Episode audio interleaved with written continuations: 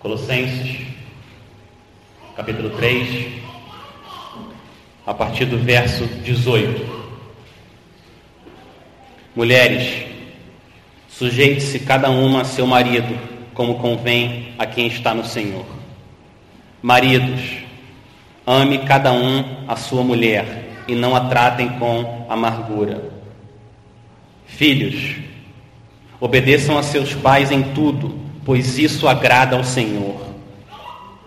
Pais, não irritem seus filhos, para que eles não desanimem. Escravos, obedeçam em tudo a seus senhores terrenos, não somente para agradá-los quando eles estão observando, mas com sinceridade de coração, pelo fato de vocês temerem o Senhor. Tudo o que fizerem, façam de todo o coração, como para o Senhor e não para os homens, sabendo que receberão do Senhor a recompensa da herança. É a Cristo, o Senhor, que vocês estão servindo. Quem cometer injustiça receberá de volta injustiça, e não haverá exceção para ninguém. Senhores, deem aos seus escravos o que é justo e direito, sabendo que vocês têm também um Senhor nos céus. Vamos orar mais uma vez. Pai, diante da tua palavra, o nosso clamor é que o Senhor nos encha com o teu espírito, para que a gente tenha ouvidos para ouvir e um coração para entender, e que a gente se alegre, exulte no Senhor e obedeça o Senhor com alegria, por causa do que o Senhor fez por nós, através de Cristo. Pai, usa agora esse tempo para exaltar o nome do Senhor e edificar o teu povo. É a nossa oração, em nome de Jesus. Amém. Então retomamos hoje, depois de quase um mês, a nossa série no livro de Colossenses. E a passagem que a gente acabou de ler, ela aplica o Evangelho a três áreas da nossa vida. Três áreas. O casamento, a família e o trabalho. O Evangelho aplicado os três tipos de relacionamento que a gente que a gente frequentemente as pessoas usufruem. O relacionamento entre marido e esposa, o relacionamento entre pais e filhos e o relacionamento entre senhores e escravos, ou colocando no nosso contexto, empregados e chefes. Mas antes da gente entrar nessa passagem, a gente tem que lembrar o que, que Paulo já falou até aqui. Qual que é o contexto? Que essas exortações para o casamento, para a família, para o trabalho se encaixam. Isso é muito importante. E Paulo disse, Colossenses 1:20, que a paz entre você e Deus é estabelecida somente através do sangue de Cristo derramado na cruz. Ele disse também que a redenção, o perdão dos pecados, é só através de Cristo. Colossenses 1,14. Ele disse que nós somos salvos nos mantendo alicerçados e firmes na fé em Cristo. Colossenses 1, 23. Ele diz que nós somos reconciliados com Deus através da morte do corpo físico de Cristo. Colossenses 1, 22. Ele disse que você já recebeu a plenitude se você está em Cristo. Colossenses 2, 20. Ele disse que você foi vivificado, você foi perdoado através da fé em Cristo. Colossenses 2, 13. Ou seja, ou seja, é o sangue de Cristo, só o sangue dele que salva. Essa foi a ênfase de Paulo nos dois primeiros capítulos. Mas agora, nos capítulos 3 e 4, o foco de Paulo está na santificação, a nova vida daqueles que creem em Cristo. Então a carta de Colossenses está mostrando que Cristo é poderoso para salvar e Ele é poderoso para santificar para transformar a nossa vida. Então não leia esses mandamentos sobre casamento, família e trabalho. Não leia esses mandamentos, não receba, não ouça eles fora do contexto do Evangelho, achando que cumprindo esses mandamentos aí você vai para o céu. Não, não.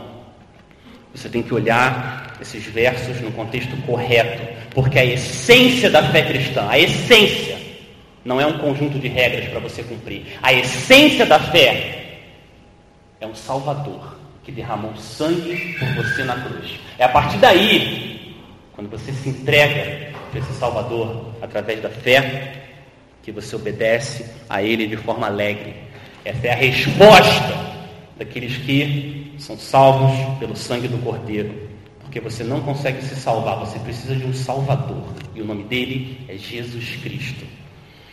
Agora, nesse contexto do Evangelho, a gente vai olhar para essa passagem em três partes, usando esses três diferentes tipos de relacionamento que a gente vê aqui nessa passagem: o casamento, a família e o trabalho. Hoje à noite, a gente vai olhar para o casamento. Hoje à noite, a gente vai olhar os versos 18 e 19. Domingo que vem, se Deus quiser, os versos 20 e 21. O relacionamento entre os pais e os filhos. E se assim Deus permitir, no outro domingo, a gente vai ver trabalho, como que a gente deve trabalhar para a glória de Deus.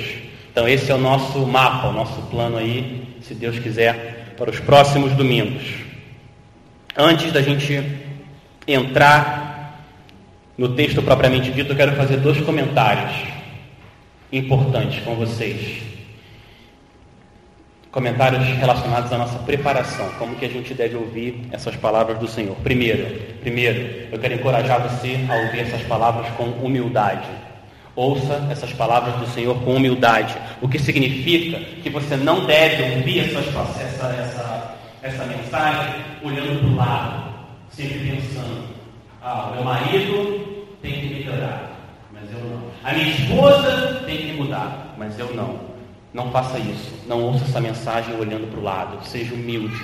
Aplique a palavra de Deus para você. Deus está falando com você. Primeira coisa, aplique ao seu coração. E clame a Deus por arrependimento verdadeiro, onde for necessário. Clame ao Senhor. Arrependimento é uma graça. Clame. Peça para Ele te dar arrependimento e fé no poder de Cristo, para perdoar e para transformar o seu coração. Então, meu primeiro encorajamento, povo de Deus, receba com humildade. Segundo, segundo encorajamento, receba essas palavras, essas palavras como um presente do Senhor. Porque Deus é infinitamente bom, Deus é infinitamente sábio e Deus é infinitamente amoroso. O que significa que tudo que Ele fala flui de quem Ele é. Não existe maneira melhor de você viver a sua vida aqui obedecendo à vontade do Senhor. Porque a vontade dele é boa, é sábia e é amorosa. Então receba essas palavras, ouça os mandamentos do Senhor como um presente e não como uma punição. Não veja essa passagem, essas exortações como uma metralhadora apontando para você: ah, faça isso, faça isso. Não, não, não. Isso é um presente presente. Receba como presente do Senhor, para você viver uma vida que agrada a Ele. Muito bem. Os versos hoje, então, que nós vamos ver, fala sobre o casamento. O que é um casamento cristão? Qual é o chamado de Deus para o homem e para a mulher que entram nesse relacionamento, nessa aliança chamada casamento? Mas antes de ir para o texto, eu preciso falar mais três palavras para três grupos de pessoas. Eu quero me dirigir àqueles que não estão casados ainda. Eu quero falar uma palavra para os divorciados e para os separados. E por último, eu tenho uma palavra para os viúvos e para as viúvas. Primeiro, aos não casados. Não existe escolha mais importante na sua vida do que a escolha da pessoa com quem você vai se casar. Só perde para o Senhor Jesus. Não existe nada mais importante. Não existe nenhum relacionamento na sua vida aqui mais importante, mais influente do que o casamento. Então eu quero animar você a ouvir essas palavras, se preparando, pedindo ajuda a Deus, a você fazer escolhas sábias. Porque a maior parte de nós vai ser chamada para o casamento. Então ouça essas palavras como uma preparação para você escolher bem a pessoa que você vai passar o resto da sua vida. Segundo, uma palavra para aqueles que são divorciados e separados. Eu quero dizer o seguinte: uma falha no seu casamento não determina o seu destino. O que determina o seu destino é a fé em Cristo. Se você está em Cristo, a sua identidade principal não é eu sou divorciado, eu sou divorciado. Não. Se você está em Cristo, a sua identidade principal é eu sou filho de Deus. Eu sou uma filha de Deus. Então não defina a sua vida de acordo com o que aconteceu no seu casamento. Por favor, não faça isso. Especialmente se você foi a parte ofendida desse casamento que terminou. Porque no mundo de pecado, casamentos terminam. Então, por favor, não faça isso. Sua identidade tem que estar em Cristo. Agora, se você foi a parte que ofendeu, aqueles que ofenderam, aqueles que causaram uma quebra na aliança, seja por adultério ou seja por abandono, então o chamado da palavra de Deus é que você clame ao Senhor por misericórdia e clame ao Senhor, peça perdão, se arrependa dessa ofensa grave que é você quebrar a santa aliança do casamento. Mas aqueles que se arrependem, aqueles que se arrependem de verdade no coração, o sangue de Cristo é suficiente para dar perdão e para reconciliar a pessoa com o Senhor. Terceiro e último, a minha palavra para as viúvas e para os viúvos. Eu quero animar você a ouvir essa mensagem com gratidão pelos anos que o Senhor deu a você com a pessoa que você tanto amou. E eu quero lembrar você que o casamento mais importante não é o casamento aqui. O casamento mais importante é o casamento que a gente deu em Apocalipse 19. É o casamento do cordeiro com a noiva dele. E o que o Senhor está fazendo com você agora é preparando você para esse casamento, para aquele encontro do cordeiro com a noiva. Então, viúvos e viúvas, olhem para trás com gratidão e olhem para frente com antecipação do que, que está por vir o casamento do cordeiro com a sua noiva. Agora sim, agora a gente está pronto para ir ao nosso texto. Vamos ler de novo, versos 18 e 19. Vamos ler novamente. Mulheres, sujeitem-se cada uma a seu marido, como convém a quem está no Senhor. Maridos, amem cada um a sua mulher e não a tratem com amargura. O casamento foi ideia de Deus. Foi Deus quem inventou o casamento, não os homens. Você lembra, você volta lá no começo da Bíblia, Gênesis 2. O que, que a gente encontra? Depois de Deus ter falado que não era bom que o homem ficasse só, Deus cria a mulher. E olha o que Deus diz lá em Gênesis 2, 24. Por essa razão, o homem deixará pai e mãe e se unirá à sua mulher, e os dois se tornarão uma só carne. Foi no jardim do Éden que o casamento foi inventado pelo Senhor Deus Todo-Poderoso. A aliança entre o homem e a mulher foi criada por Deus. Então, se a gente quiser entender o que, que é o casamento e para que, que ele serve, a gente precisa perguntar para o Criador do casamento, e não ir para o mundo, e não ir para a nossa cultura, e ouvir o que eles estão falando sobre casamento. Porque quem fez o casamento foi Deus, a ideia dele, é a opinião dele que importa. Não a minha opinião, não a sua, não a opinião do mundo. E o mundo, o mundo tem uma visão tão baixa, tão pequena, uma visão tão confusa sobre o que é o casamento. E a gente, a igreja como um todo, está tão contaminada pela visão do mundo, que esses versos em Colossenses parecem um absurdo para muitas, muitas pessoas hoje. E você só consegue ouvir, você só consegue entender a beleza e o peso do casamento se você entender por que, que Deus criou o casamento. Por quê? Por que, que Deus fez o casamento? E procriação, ter filhos, não é o propósito maior do casamento. Não é este o propósito maior. Por que, que Deus criou o casamento? Por que, que Deus criou essa instituição, essa aliança entre o homem e a mulher? Por quê? Ele criou com o propósito do casamento entre um homem e mulher aqui na terra ser uma cópia, uma cópia, uma imagem do casamento entre Cristo e a igreja. Esse é o propósito maior do casamento. Se a gente olhar em Efésios 5, Efésios 5 tem uma passagem paralela, essa passagem em Colossenses 3. E Efésios 5 diz o seguinte sobre o casamento. Olha as palavras de Paulo. Efésios 5, 22 diz: Mulheres, Sujeitem-se cada uma a seu marido, como ao Senhor. Igualzinho Colossenses. Mas ele continua. Paulo é mais explícito aqui, olha o que ele diz: Pois o marido é o cabeça da mulher, como também Cristo é o cabeça da igreja, que é o seu corpo, do qual ele é o Salvador. Assim como a igreja está sujeita a Cristo, também as mulheres estejam em tudo sujeitas a seus maridos. Olha, olha o paralelo. Depois ele continua, no verso 31, ele diz o seguinte: ele cita Gênesis 2, 24, que a gente acabou de ler, ele cita de novo, ele fala: Por essa razão o homem deixará pai e mãe, se unirá à sua mulher, e os dois se tornarão uma só carne.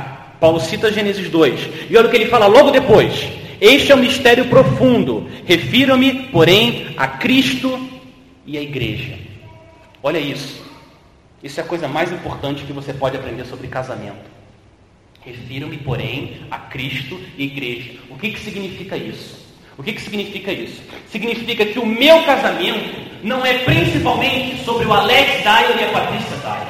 Não, não é isso. Não é, não é principalmente sobre isso. O meu chamado e da minha esposa é representar o Evangelho, representar Cristo e a igreja com o nosso relacionamento. É ser uma cópia, uma imagem, um reflexo da aliança eterna entre o noivo, o Senhor Jesus, e a sua igreja. Nesse relacionamento, o marido ocupa o lugar de Cristo e a mulher ocupa o lugar da igreja. Foi por isso que Deus criou o casamento. Então, casados, casados, o seu casamento não é principalmente sobre você. Não é. E nem sobre a pessoa que você casou. O seu casamento é sobre Cristo. O casamento é sobre Cristo. E a igreja, a aliança que ele fez, eterna, inquebrável, sublime, do Senhor com a sua noiva. Então, a questão é: se o meu casamento e o seu casamento irão falar a verdade sobre quem Cristo é e quem a igreja é, ou se eles vão contar uma mentira sobre quem Cristo é e quem a igreja é. A passagem de hoje, meus irmãos, só dois versos. Minha intenção inicial era pregar essa passagem inteira, mas não consegui. Porque esses dois versos do casamento são muito importantes. Então a gente precisa passar tempo aqui. Dois versos, um para as mulheres e outro para os maridos. A gente vai começar com as damas. Primeiro, verso 18.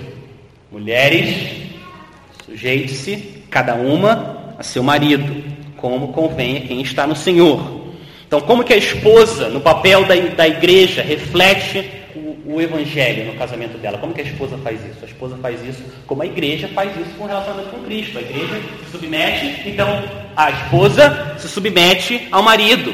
Quem crê no Senhor vive o evangelho. E a mulher vive o evangelho no casamento, cumprindo o papel dela como igreja, representando a igreja, que é se submetendo ao seu marido.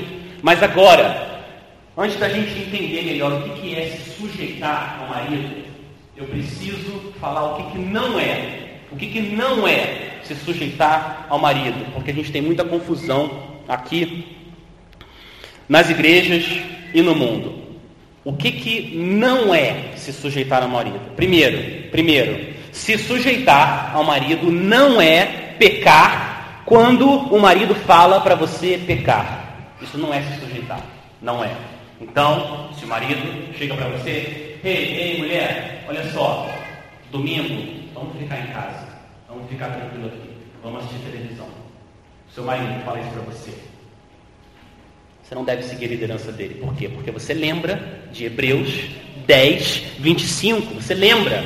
Não deixemos de reunir-nos como igreja, segundo o costume de alguns, mas procuremos encorajar-nos uns aos outros, ainda mais quando vocês veem que o dia se aproxima. Você lembra de Hebreus 10, 25. Então você vai à igreja e você explica ao seu marido: Marido, eu queria que você fosse comigo, meu maior desejo é esse, que você fosse junto comigo. Mas eu não posso, eu não posso ofender o meu Senhor e deixar de lá adorar Ele. Eu não posso. Então eu preciso ir. E você vai à igreja. Porque Cristo está acima do seu marido. Porque a autoridade de Cristo é absoluta. E a autoridade do seu marido é dependente. Dependente de Cristo. Então não siga a liderança do seu marido em direção ao pecado. Não faça isso. Isso não é se sujeitar. Isso é pecar.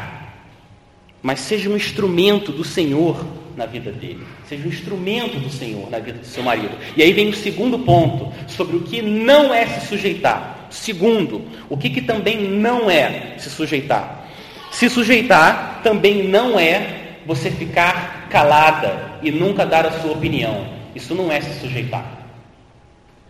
Se você percebe que o seu marido está indo uma, em uma direção pecaminosa, uma direção que não é sábia, você, mulher, esposa, você tem a obrigação de falar. Você deve falar com uma atitude mansa e humilde, não autoritária. Não autoritária, mas mansa e humilde, mas você deve falar, marido, marido.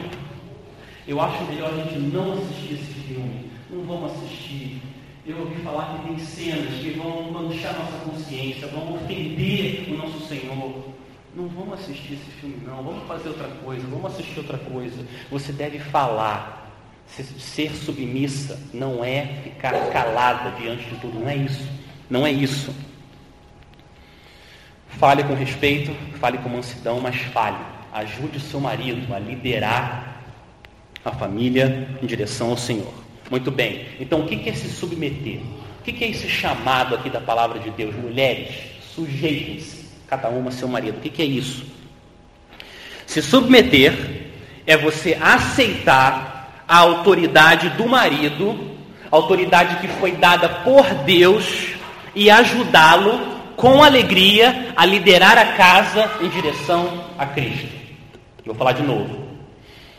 Se submeter é você aceitar a autoridade do marido dada por Deus e ajudar ele com alegria a liderar a casa em direção ao Senhor. Isso é se sujeitar. Não tem nada de errado. Mulheres, mulheres ouçam isso. Não tem nada de errado. Nada de, de de menosprezador com a palavra se sujeitar. Essa é a mesma palavra que Lucas usou em Lucas 2,51 para falar que Jesus se submetia aos pais. Jesus, ele se submetia aos pais, porque ele entendia ali que no nível terreno existia uma autoridade. Agora, a pergunta é: se o seu marido não é crente? E se o seu marido não é crente, você também deve se submeter? Como que funciona esses casos? Você quer um casamento cristão que honra o Senhor. E você é crente, mulher, e seu marido não. Você deve se submeter? O que, que a palavra de Deus diz? A palavra de Deus diz sim. Sim, você deve se submeter. E olha, ouça o que a palavra de Deus diz. Do que, que ele pode fazer com o seu testemunho dentro de casa. Deixa eu ler para você. 1 Pedro 3, a partir do verso 1. Do mesmo modo, mulheres, sujeitem-se cada uma a seu marido a fim de que, se ele não obedece à palavra, seja ganho sem palavras, pelo procedimento de sua mulher, observando a conduta honesta e respeitosa de vocês. A beleza de vocês não deve estar nos enfeites exteriores, como cabelos trançados e joias de ouro ou roupas finas, não. Ao contrário, esteja no ser interior, que não perece, beleza demonstrada num espírito dócil e tranquilo, o que é de grande valor para Deus. Então, mulheres estão no casamento em que o seu marido, que você tanto ama, ainda não anda com o Senhor, dê um bom testemunho, se submeta, não peque, mas se submeta a Ele. E que o Senhor use o seu testemunho para abrir o coração dele para o Evangelho do Senhor Jesus e Deus pode ter misericórdia da sua casa e transformar o seu lar. Mulheres, mulheres, uma palavra que é importante. O nosso mundo, a nossa cultura é tão influenciada pelo movimento feminista, tão influenciada que às vezes a gente nem percebe o tamanho dessa influência. O movimento feminista diz: nós, mulheres, somos iguais, queremos os mesmos direitos. Mas o movimento feminista, de forma geral, ele é antibíblico e ele destrói a vida das mulheres. O movimento feminista, ele confunde dignidade com função. Ele confunde essas duas coisas, dignidade com função. Porque o feminismo diz o seguinte: nós somos tão capazes quanto os homens. Queremos ter as mesmas funções que os homens. Queremos dignidade para as mulheres. esse discurso não é verdadeiro, esse discurso confunde dignidade com função. Eu vou provar para você isso. Imagine uma empresa com 100 funcionários, tá? 100 funcionários. Qual pessoa que é mais humana? Quem é mais humana? A secretária ou a diretora da empresa? Quem que é mais ser humano? A secretária ou a diretora? Ninguém. Elas são iguais diante do Senhor, mas elas têm funções diferentes na empresa. Elas têm papéis diferentes, elas exercem papéis diferentes. Mas a secretária não é menos mulher que a diretora e vice-versa. Entende? É isso que o movimento feminista confunde. Eles confundem. Hierarquia não é sinônimo de inferioridade. Homens e mulheres têm a mesma dignidade diante do Senhor. Não tem nenhuma diferença, nenhuma. Os homens não são mais importantes e as mulheres não são mais importantes diante do Senhor. Não. Tanto o homem quanto a mulher foram criados à imagem de Deus. Tem o mesmo valor diante do Senhor. Mesmo valor. Mas o papel que eles têm no casamento é diferente. O papel que é dado ao marido é diferente do papel que é dado à mulher. Submissão não é sinal de inferioridade. Submissão é sinal de piedade. Olha o que 1 Coríntios 11 faz. Paulo usa a própria trindade para mostrar que hierarquia não significa inferioridade. Preste atenção, preste atenção. 1 Coríntios 11, 3. Quero, porém, que entendam que o cabeça de todo homem é Cristo, o cabeça da mulher é o homem, e o cabeça de Cristo é Deus. Olha isso. Jesus se submetia ao Pai, mas Jesus é tão Deus quanto o Pai. Mas o filho entendia que no papel de filho ele se submete ao pai. Isso não faz dele menos Deus. Isso não muda a essência de quem o filho é. A menos que a gente queira falar uma heresia e dizer que o filho é menor do que o pai. Mas não. A ortodoxia diz que não. O filho, o pai e o espírito, eles são Deus. Mas Cristo, Jesus como filho, submete. Deus é o cabeça de Cristo. 1 Coríntios 11, 3. A submissão da mulher não significa, preste atenção, mulheres, não significa que a mulher é naturalmente inferior ou espiritualmente inferior ao marido. Não, não. Marido e mulher no casamento têm dignidade iguais, mas funções diferentes dadas pelo Senhor.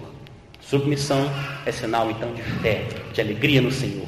A mulher que se submete é aquela mulher que tem tanta alegria no Senhor, confia no Senhor, sabe que a vontade dele é boa e agradável, que ela obedece com alegria no poder do Espírito Santo. Mulheres, mulheres, esse é o lindo chamado do casamento para aquelas que estão casadas e aquelas que vão se casar. Esse é o lindo chamado do casamento para a sua vida. Você foi chamada para representar a igreja, a igreja que se submete com alegria ao Senhor. E assim você proclama o Evangelho com a sua vida e vive um casamento que glorifica a Deus. Mulheres, sujeite-se, cada uma a seu marido, como convém a quem está no Senhor. Muito bem, essa primeira parte, primeiro verso. Agora nós vamos para o verso 19. Agora é vez dos maridos. Verso 19, a segunda metade do casal. Maridos, ame cada um a sua mulher e não a tratem com amargura. Esse é o chamado de Cristo para você, marido. Ame a sua mulher como eu amo a igreja. É isso que Cristo está falando para você. A passagem paralela em Efésios 5 deixa ainda mais claro Olha o que Efésios 5, 25 diz: Marido, ame cada um a sua mulher, assim como Cristo amou a igreja e entregou-se por ela. Maridos, você tem que ouvir isso. Você tem que ouvir esse chamado e tem que, tem que dar um certo desespero no seu coração. Você tem que ouvir o peso e o tamanho desse chamado e você tem que ficar desesperado. E correr para o Senhor e pedir ajuda. Senhor, me ajuda, me ajuda a representar Cristo na minha família. Porque se a gente entendesse, se a gente entendesse o peso do que a gente está recebendo aqui do Senhor, ao invés de a gente ficar arrogante e autoritário, a gente seria humilhado na presença do Senhor, diante de um chamado impossível de cumprir. Amar sua esposa, se entregar por ela como Cristo se entrega pela igreja.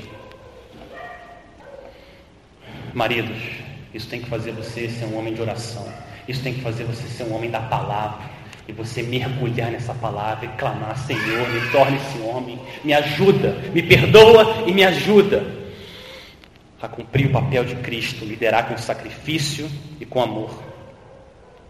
Se você usa a sua autoridade na sua casa para destruir os corações, ao invés de construir, você não entendeu o Evangelho. Você não entendeu. Você não entendeu qual é o chamado do Senhor para a sua vida. Porque quem ama a sua esposa não trata com amargura, não trata com dureza. Olha o que o verso 19 diz. Ser grosseiro com a esposa, praticar o mal com a esposa, em pensamento, em pensamento, em palavra, em ato, é contrário ao amor de Cristo pela igreja. Então, qualquer tipo de violência no lar, qualquer tipo de violência, verbal ou física, qualquer tipo, é mundano, satânico e diabólico. Mas está longe, longe da visão sublime que Deus tem no casamento, de você representar Cristo dentro da sua casa. Qualquer tipo de agressão à esposa, qualquer tipo, palavra, mesmo que você não grite, qualquer tipo de agressão você está agindo como Satanás e não como Cristo.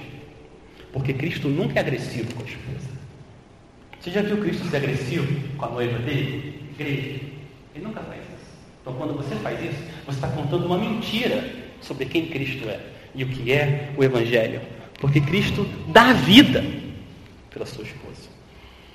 Maridos, maridos, se você ama a sua mulher, você provê e você protege. O homem é responsável por prover no lar.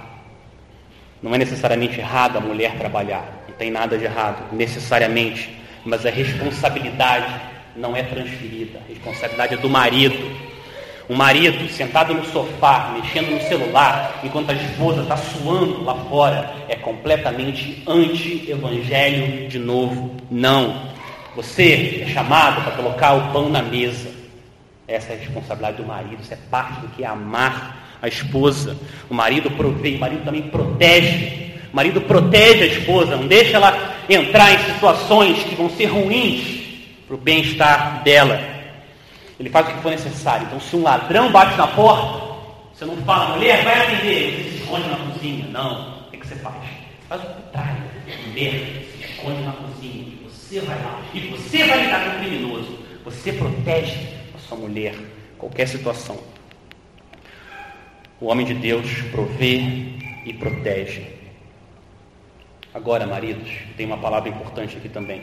Cuidado com o outro lado da moeda, porque alguns homens são tentados a usar a autoridade de uma forma dominadora, mas outros homens são tentados a usar a autoridade de outra forma, que é você não usar a autoridade e você ignorar o chamado de Deus, você se torna passivo e a mulher tem que liderar porque você não lidera.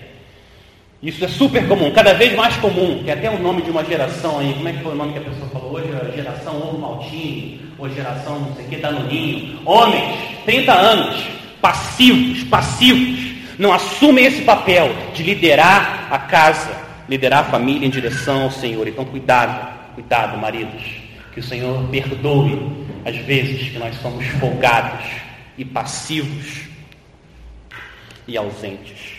A gente precisa assumir o papel que o Senhor deu para nós, como maridos. Como que esse amor é visto no dia a dia, maridos? Como que esse amor é visto? Esse amor é visto de forma concreta. Quando você lava a louça, quando você ajuda nas tarefas de casa, quando você cuida das crianças, você ajuda a cuidar dos filhos. Esse amor é visto quando você pergunta para sua esposa como que você está, como você está fisicamente, como você está espiritualmente, como você está. Esse amor é demonstrado quando você ora. Um marido, um marido está no casamento cristão, ele ora, ele intercede pela esposa. Isso é amor. Ele está sempre, sempre preocupado. Ele está fazendo muitas coisas, mas sempre tem aquela preocupação com a noiva dele, a esposa. Maridos, você ouviu o que a palavra de Deus falou?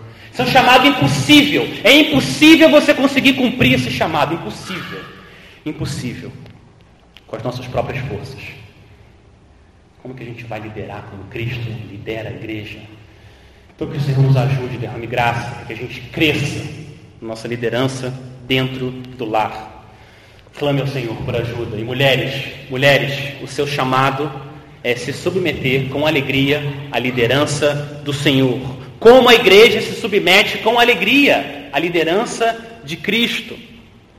Mas isso é o contrário da nossa natureza pecaminosa. Então peça ajuda, peça ajuda ao Senhor, para que todo dia você possa refletir o Evangelho na sua casa. Não se esqueça que no final das contas, o seu casamento não é primariamente sobre você e a pessoa que você casou. O seu casamento, primariamente, sobre Cristo e a igreja. Esse é o chamado que você está. Você percebe o peso, o peso desse chamado? É por isso que a gente tem que ir ao Senhor, pedir ajuda, para a gente refletir o casamento que agrade ao Senhor. Meus irmãos, eu disse no começo dessa mensagem que esse trecho é o Evangelho aplicado a três relacionamentos. Por isso eu falei do casamento, da família e do trabalho. Não é isso? Você reparou na ordem? Repara na ordem que Paulo coloca aqui. Casamento, família, trabalho. Isso não é por acaso, isso não é coincidência, isso não é aleatório. Existe uma ordem que Deus determinou na criação. E a ordem na sua casa é essa. Quanta gente desvirtua e, torce o plano de Deus. Tem pai e mãe que a coisa mais importante na vida deles é o filho. E chega até o ponto de idolatrar os filhos. E negligencia o marido, negligencia a esposa. Ou o trabalho, só vive para o trabalho. E negligencia a família, a casa. Não faça isso, não inverta a ordem que o Senhor, sábio, amoroso e bom, deu para a gente.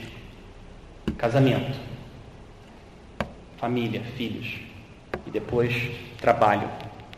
Eu quero terminar então com uma palavra de encorajamento e uma palavra de esperança encorajamento e esperança. Meus irmãos, o casamento é o relacionamento mais difícil e mais maravilhoso que você pode viver aqui nessa vida. Imagina, o que é o casamento? Dois pecadores vivendo de forma intensa, confinados no mesmo lugar, dia após dia após dia. Impossível, impossível não haver feridas. Possível. Casamento vai ter muitos pedidos de perdão. E um casamento precisa ter muitos eu te perdoo, meu amor. Essas frases são necessárias e inevitáveis, mas eu quero dizer o seguinte também: aqueles que se entregam ao Senhor, que confiam na beleza do plano dele e que perseveram no casamento, esses vão colher frutos de alegria nessa vida e na vida por vir.